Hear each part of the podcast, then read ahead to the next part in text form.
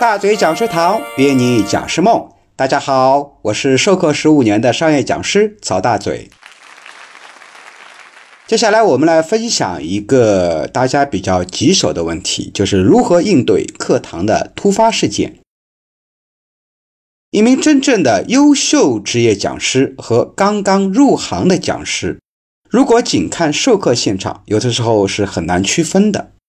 关键要看发生突发事件以后，讲师的应对策略。一名成熟的讲师，无论是自由职业走商业化道路的，还是企业内训师，由于他们的经验丰富，遇到了突发事件呢也比较多，所以在经验上肯定是要更胜一筹。所谓常在河边走，哪有不湿鞋？作为一名转型走职业化道路的培训师，如果能提前知道如何应对突发事件了，就会免去很多的尴尬。提前进入优秀讲师的行列。接下来呢，大嘴老师就给大伙儿啊分享一些可能会在培训现场发生的一些小意外，以及如何去应对它。第一个分享的是迟到。那么首先呢，我们聊一聊守时啊。讲师是一个比较神圣的职业，因为他要去传授别人的知识和能力，自己就应该是相当自律和守信的。所以，作为一名职业培训师，必须做到守时。你让那么多学员坐在下面等你一个人，想想都尴尬。所以，作为职业讲师，必须提前到场，做好一切必要的准备工作后呢，气定神闲地等待学员一个一个入场，这才是非常完美的一个现场的过程。但凡事总有一个万一，万一有一天你睡着了。万一飞机取消航班了，万一路上发生车祸了咋办呢？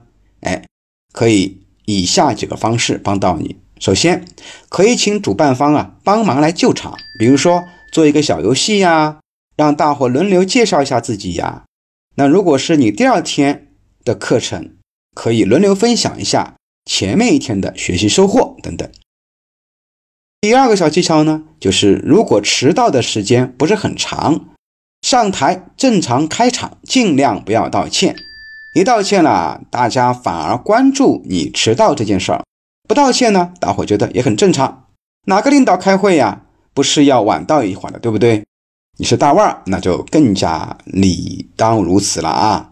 第三个，如果迟到的时间比较长啊，那是必须要打个招呼的，而且是应该真心实意的向大家道歉。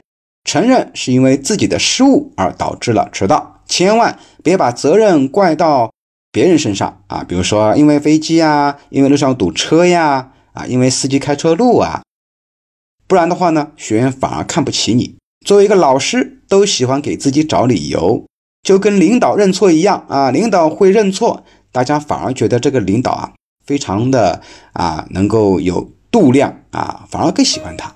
如果梗着脖子死不认错，反而使大家会对你反感。总之呢，作为一名职业讲师，千万不要迟到，因为这是我们最基本的一个职业操守。